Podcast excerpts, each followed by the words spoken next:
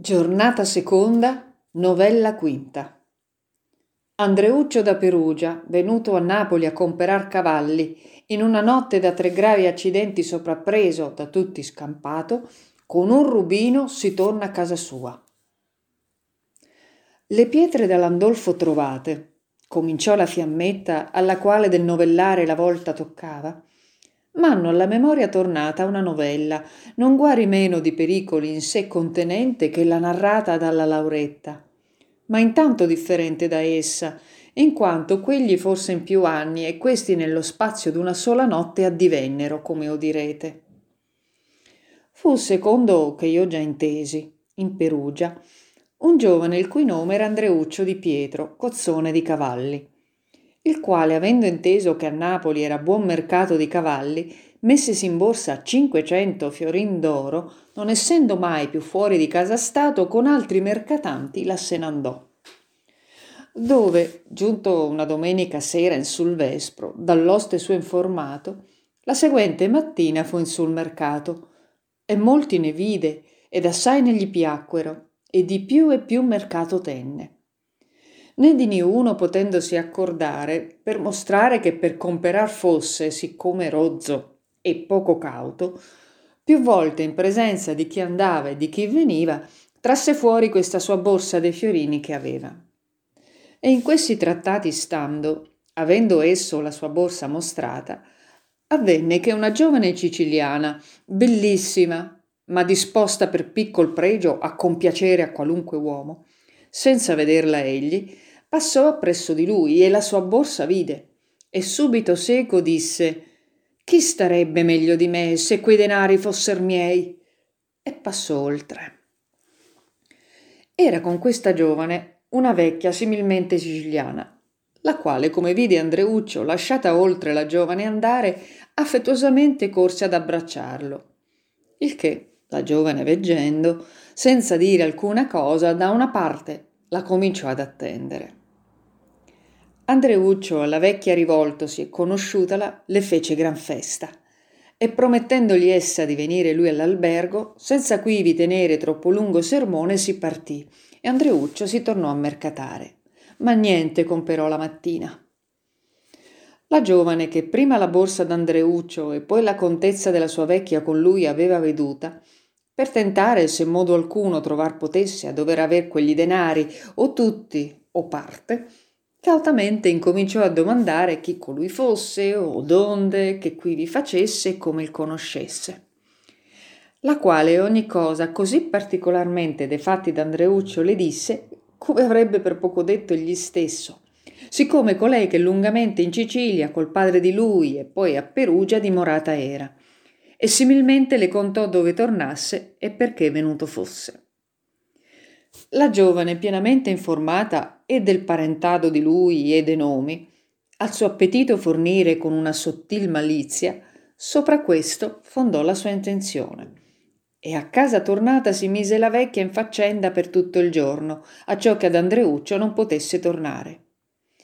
E presa una sua fanticella la quale essa assai bene a così fatti servigi aveva ammaestrata in sul vespro la mandò all'albergo dove andreuccio tornava la qual quivi venuta per ventura lui medesimo e solo trovò in sulla porta e di lui stesso il domandò alla quale dicendogli egli che era adesso essa tiratolo da parte disse messere una gentil donna di questa terra quando vi piacesse vi parleria volentieri il quale vedendola tutto postosi mente parendogli essere un bel fante della persona s'avvisò questa donna dover di lui essere innamorata. Quasi altro bel giovane che egli non si trovasse allora in napoli. E prestamente rispose che era apparecchiato e domandolla dove e quando questa donna parlargli volesse. A cui la fanticella rispose messere quando di venir vi piaccia ella v'attende in casa sua andreuccio presto senza alcuna cosa dir nell'albergo disse or via mettiti avanti io ti verrò appresso la onde la fanticella a casa di costei il condusse la quale dimorava in una contrada chiamata malpertugio la quale quanto sia onesta contrada il nome medesimo il dimostra. Ma esso, niente di ciò sappiendo, né suspicando, credendosi in un onestissimo luogo andare a una cara donna, liberamente, andata la fanticella avanti, se ne entrò nella sua casa. E salendo su per le scale, avendo la fanticella già la sua donna chiamata e detto Ecco Andreuccio, la vide in capo della scala farsi ad aspettarlo. Ella era ancora assai giovane, di persona grande e con bellissimo viso, vestita ed ornata assai orrevolemente. Alla quale, come Andreuccio fu presso, essa incontroli da tre gradi discese con le braccia aperte e avvinghiatogli il collo, alquanto stette senza alcuna cosa dire, quasi da soperchia tenerezza impedita. Poi, lagrimando, gli basciò la fronte e con voce alquanto rotta disse Oh Andreuccio mio, tu sii il benvenuto. Esso, maravigliandosi di così tenere carezze, tutto stupefatto rispose Madonna, voi siete la ben trovata.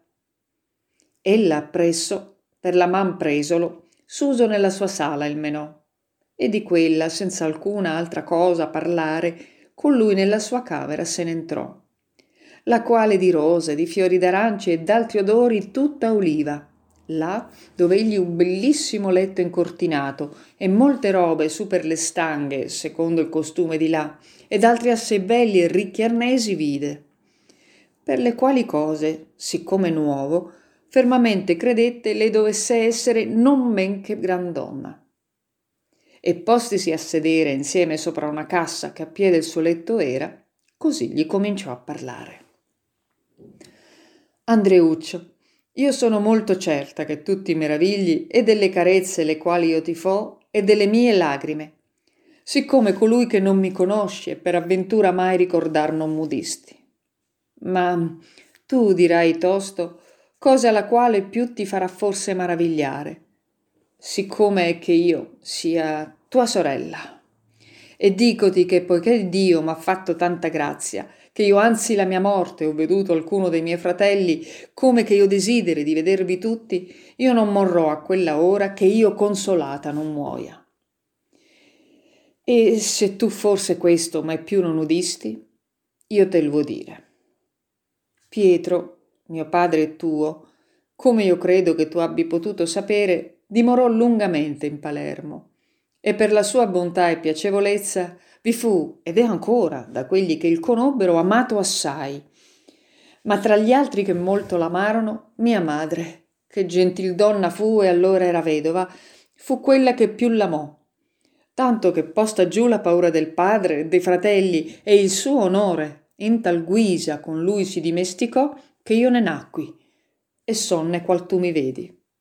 Poi Sopravvenuta cagione a Pietro di partirsi di Palermo e tornare in Perugia, me con la mia madre, piccola fanciulla, lasciò. Né mai, per quel che io sentissi, più né di me né di lei, si ricordò. Di che io, se mio padre stato non fosse, forte riprenderei, avendo riguardo alla ingratitudine di lui verso mia madre mostrata.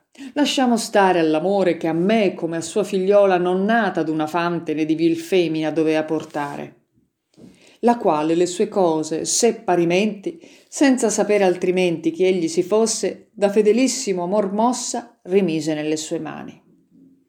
Ma che? Le cose malfatte di gran tempo passato sono troppo più agevoli a riprendere che ad emendare. La cosa andò pur così. Egli mi lasciò piccola fanciulla in Palermo, dove, cresciuta quasi come io mi sono, mia madre, che ricca donna era, mi diede per moglie a uno di Gergenti, gentile uomo e da bene, il quale per amor di mia madre e di me tornò a stare in Palermo. E quivi, come colui che è molto guelfo, cominciò ad avere alcuno trattato col nostro re Carlo il quale, sentito dal re Federico prima che dare gli si potesse effetto, fu cagione di farci fuggire di Sicilia, quando io aspettavo essere la maggior cavalleressa che mai in quella isola fosse. Donde, prese quelle poche cose che prender potemmo, poche, dico, per rispetto alle molte le quali avevamo, lasciate le terre e i palazzi, in questa terra ne rifuggimmo dove il re Carlo verso di noi trovammo sì grato, che ristorateci in parte li danni li quali per lui ricevuti avevamo, e possessioni e case ci ha dato, e dà continuamente al mio marito e tuo cognato che è, buona provvisione, siccome tu potrai ancor vedere. E in questa maniera son qui, dove io, la buona mercè di Dio e non tua, fratel mio dolce, ti veggio. E così detto, da capo il rabbracciò, e ancora teneramente lagrimando gli basciò la fronte. Andreuccio, udendo questa favola così ordinatamente, così compostamente detta da costei, alla quale in niuno atto moriva la parola tra denti né balbettava la lingua, e ricordandosi esser vero che il padre era stato in Palermo e per sé medesimo dei giovani conoscendo i costumi che volentieri amano nella giovanezza, veggendo le tenere lacrime, gli abbracciari e gli onesti baci, ebbe ciò che ella diceva più che per vero. E poscia che la tacque le rispose Madonna, egli non vi deve parer gran cosa se io mi meraviglio, perciò che nel vero che mio padre, perché che egli sei facesse di vostra madre e di voi non ragionasse giammai, o che se egli ne ragionò, a mia notizia venuta non sia. Io per me niuna conoscenza aveva di voi, se non come se non foste. Ed emmi tanto più cara l'avervi qui mia sorella trovata, quanto io ci sono più solo e meno questo sperava. E nel vero, io non conosco uomo di sì alto affare al quale voi non doveste esser cara, non che a me, che un piccolo mercatante sono. Ma ad una cosa vi prego mi facciate chiaro. Come sapeste voi che io qui fossi? al quale ella rispose questa mattina me fe sapere una povera femmina la quale molto meco si ritiene perciò che con nostro padre per quello che ella mi dica lungamente e in Palermo e in Perugia stette. E se non fosse che più onesta cosa mi pareva che tu a me venissi in casa tua che io a te nell'altrui egli a gran pezza che io a te venuta sarei. Appresso queste parole ella cominciò distintamente a domandare di tutti i suoi parenti nominatamente, alla quale di tutti Andreuccio rispose, per questo ancora più credendo quello che meno di credere bisognava. Essendo stati i ragionamenti lunghi e il caldo grande, ella fece venire greco e confetti e fe dar bere ad Andreuccio, il quale dopo questo partir volendosi, perciò che ora di cena era, in niuna guisa il sostenne, ma sembianti fatto di forte turbarsi, abbracciandol disse Ahi, lassame, che assai chiaro conosco come io ti sia poco cara, che a pensare che tu sii con una tua sorella mai più da te non veduta e in casa sua, dove, qui venendo, smontato esser dovresti, e vogli di quella uscire per andare a cenare all'albergo? Di vero tu cenerai con esso meco e perché mio marito non ci sia, di che forte mi grava, io ti saprò bene, secondo donna, fare un poco d'onore. Alla quale Andreuccio, non sapendo altro che rispondersi, disse Io vo cara quanto sorella si dee avere, ma se io non vado, io sarò tutta sera aspettato a cena e farò villania. Ed ella allora disse Lodato sia Iddio se io non ho in casa per cui mandare a dire che tu non sia aspettato. Benché tu faresti assai maggior cortesia e tuo dovere, mandare a dire a tuoi compagni che qui venissero a cenare. E poi, se pure andare te ne volessi, ve ne potreste tutti andar di brigata. Andreuccio rispose che dei suoi compagni non volea quella sera, ma poi che pure a gradolera di lui facesse il piacer suo. Ella allora fe vista di mandare a dire all'albergo che egli non fosse atteso a cena. E poi, dopo molti altri ragionamenti, postisi a cena e splendidamente di più vivande serviti, astutamente quella menò per lungo infine alla notte oscura. Ed essendo da tavola levati e Andreuccio partir volendosi, ella disse che ciò in niuna guisa sofferrebbe, perciò che Napoli non era terra d'andarvi per dentro di notte, e massimamente un forestiere, e che come che egli a cena non fosse attesa aveva mandato a dire, così aveva detto dell'albergo il simigliante.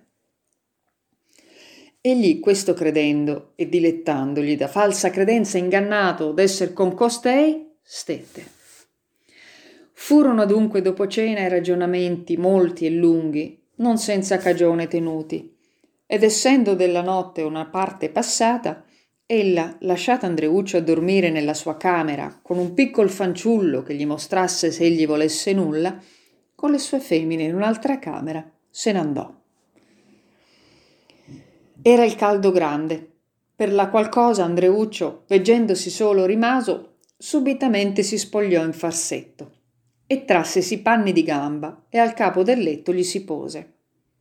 Richiedendo il naturale uso di dovere di porre il superfluo peso del ventre, dove ciò si facesse domandò quel fanciullo, il quale l'un dei canti della camera gli mostrò uno uscio e disse andate là dentro.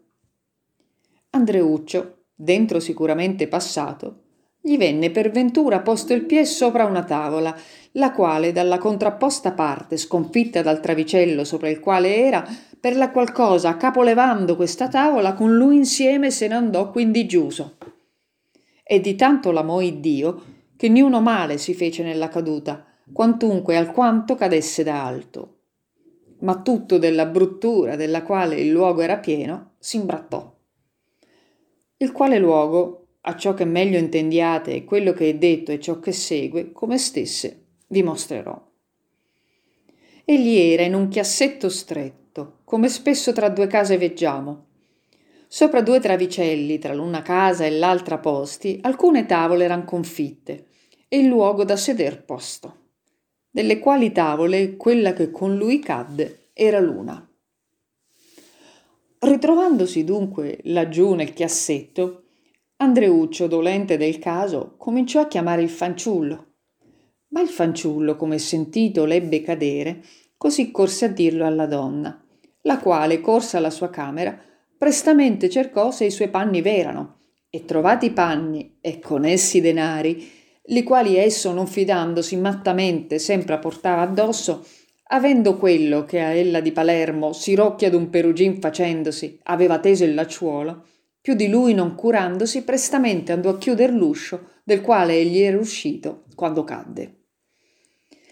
Andreuccio, non rispondendogli il fanciullo, cominciò più forte a chiamare, ma ciò era niente, perché egli, già sospettando e tardi dello inganno cominciandosi ad accorgere, salito sopra un muretto che quel chiassolino dalla strada chiudea e nella via disceso, all'uscio della casa, il quale egli molto ben riconobbe, se n'andò. E quivi invano lungamente chiamò, e molto il dimenò e percosse. Di che egli piagnendo, come colui che chiara vedea la sua disavventura, cominciò a dire Oh Mellasso, in come piccol tempo io perduti cinquecento fiorini e una sorella e dopo molte altre parole da capo cominciò a battere l'uscio e a gridare. E tanto fece così che molti dei circostanti vicini, desti, non potendo la noia sofferire, si levarono. E una delle servigiali della donna, in vista tutta sonnacchiosa, fattasi alla finestra, proverbiosamente disse Chi picchia laggiù? Oh, disse Andreuccio, non mi conosci tu? Sono Andreuccio, fratello di Madama Fiordaliso. Al quale ella rispose Buono uomo, se tu hai troppo bevuto, va, dormi e tornerai domattina. Io non so che Andreuccio né che ciance son quelle che tu di. Va in buona ora e lasciaci dormir se ti piace. Come? disse Andreuccio. Non sai che io mi dico. Certo si sai, ma seppur son così fatti i parentali di Sicilia che in sì piccol termine si dimentichino, rendimi almeno i panni miei, li quali lasciati vo e io m'andrò volentier con Dio. Al quale ella, quasi ridendo, disse Buono uomo, el mi par che tu sogni. E il dir questo e il tornarsi dentro e chiuder la finestra fu una cosa. Di che Andreuccio, già certissimo dei suoi danni, quasi per doglia fu preso a convertire in rabbia la sua grande ira e per ingiuria propose di rivolere quelle che per parole riaver non potea perché da capo prese una gran pietra con troppo maggior colpi che prima fieramente cominciò a percuotere la porta. Per la qual cosa molti dei vicini avanti destisi e levatisi credendo lui essere alcuno spiacevole, il quale queste parole fingesse per noiare quella buona femmina, recatosi a noia il picchiare il quale egli faceva, fattisi alle finestre, non altrimenti che a un can forestieri tutti quelli della contrada abbaiano addosso, cominciarono a dire questa è una gran villania venire a questa ora a casa le buone femmine e dire queste ciance. Deva con Dio, buono uomo. Lasciaci dormir se ti piace. E se tu hai nulla a che far con lei, tornerai domani e non ci dar questa seccaggine stanotte. Dalle quali parole, forse assicurato uno che dentro dalla casa era, ruffiano della buona femmina, il quale egli né veduto né sentito avea, si fece alle finestre e con una voce grossa, orribile e fiera disse Chi è laggiù?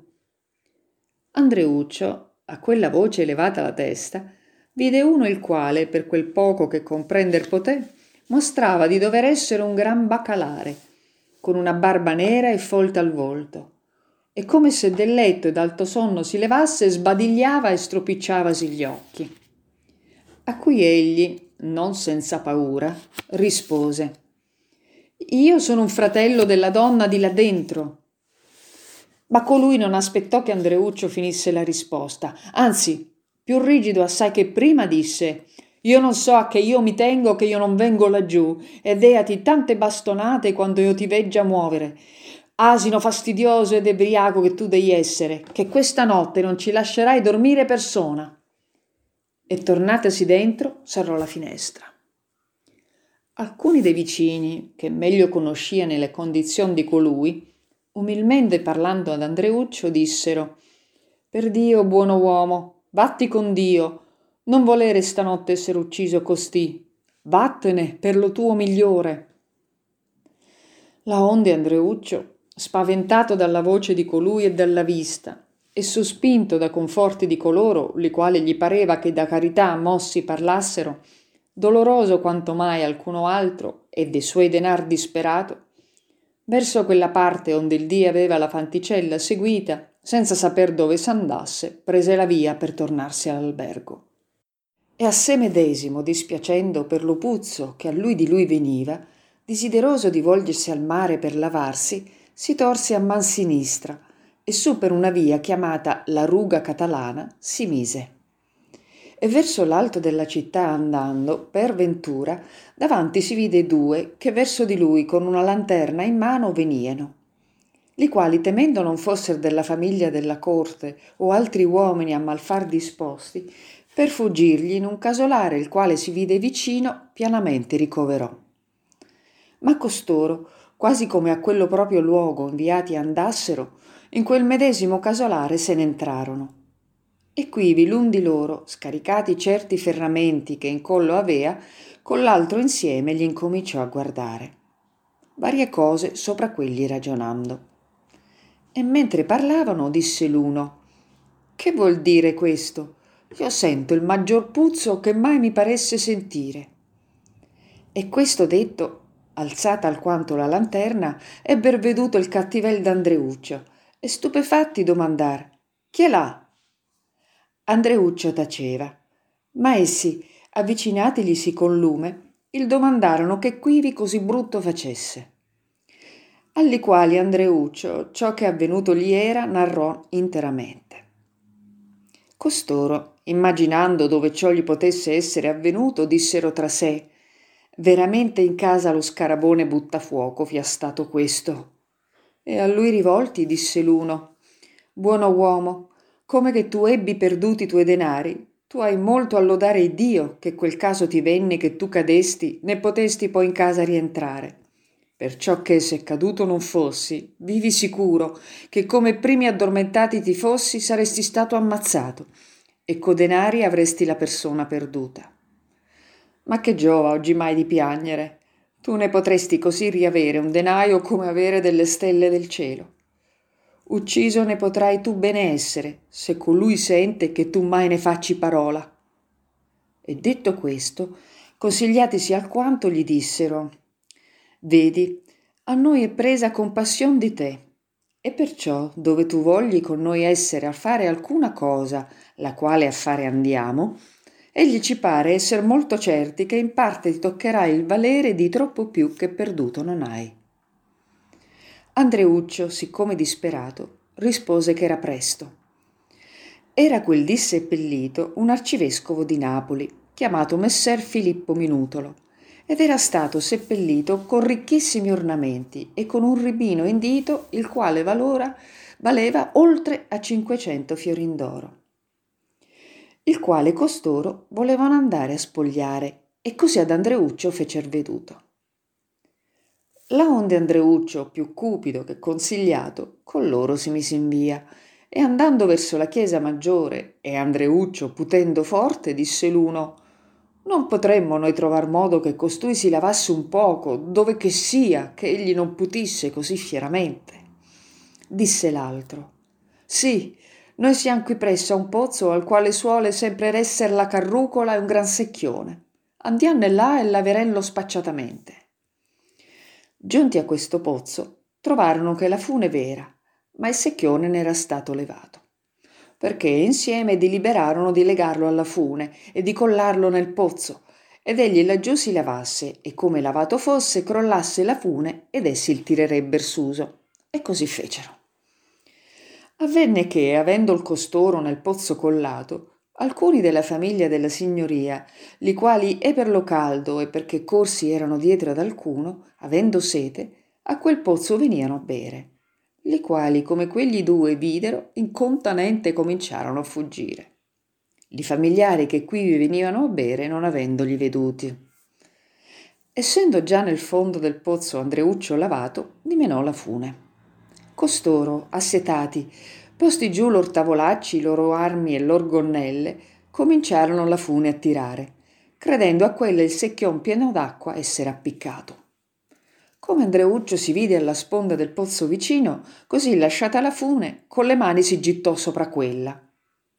La qual cosa costor vedendo, da subita paura presi, senza altro dir lasciarono la fune e cominciarono quanto più poterono a fuggire. Di che Andreuccio si meravigliò forte, e se egli non si fosse bene attenuto, egli sarebbe infine nel fondo caduto, forse non senza suo gran danno o morte ma pure uscitone e queste armi trovate, le quali egli sapeva che i suoi compagni non avevan portato, ancora più si incominciò a meravigliare. Ma dubitando e non sapendo che, della sua fortuna dolendosi, senza alcuna cosa toccar, quindi deliberò di partirsi. E andava senza saper dove. Così andando, si venne scontrato in quei due suoi compagni, li quali a trarlo dal pozzo venivano e come il videro, maravigliandosi forte, il domandarono chi del pozzo l'avesse tratto. Andreuccio rispose che non sapea, e loro ordinatamente disse come era avvenuto e quello che trovava avea fuori dal pozzo. Di che costoro, avvisatisi come stato era, ridendo gli contarono perché s'eran fuggiti e chi stati eran coloro che su l'avean tirato. E senza più parole fare, essendo già mezzanotte, andarono alla chiesa maggiore e in quella assai leggermente entrarono e furono all'arca, la quale era di marmo e molto grande. E con lor ferro il coperchio, che era gravissimo, sollevarono tanto quanto uno uomo vi potesse entrare e puntellarono.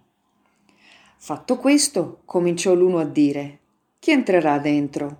A cui l'altro rispose: Non io. Né io, disse colui, ma entrivi Andreuccio. Questo non farò io, disse Andreuccio, verso il quale a Menduni costoro rivolti dissero Come non ventrerai? In fe di Dio, se tu non ventri, noi ti daremo tanto d'un questi pali di ferro sopra la testa che ti faremo cader morto. Andreuccio, temendo, ventrò, ed entrandovi pensò seco. Costoro mi ci fanno entrare per ingannarmi Perciò che come io avrò loro ogni cosa dato, mentre che io penerò ad uscir dall'arca, essi se ne andranno per fatti loro io rimarrò senza cosa alcuna. E perciò s'avvisò di farsi innanzi tratto la parte sua.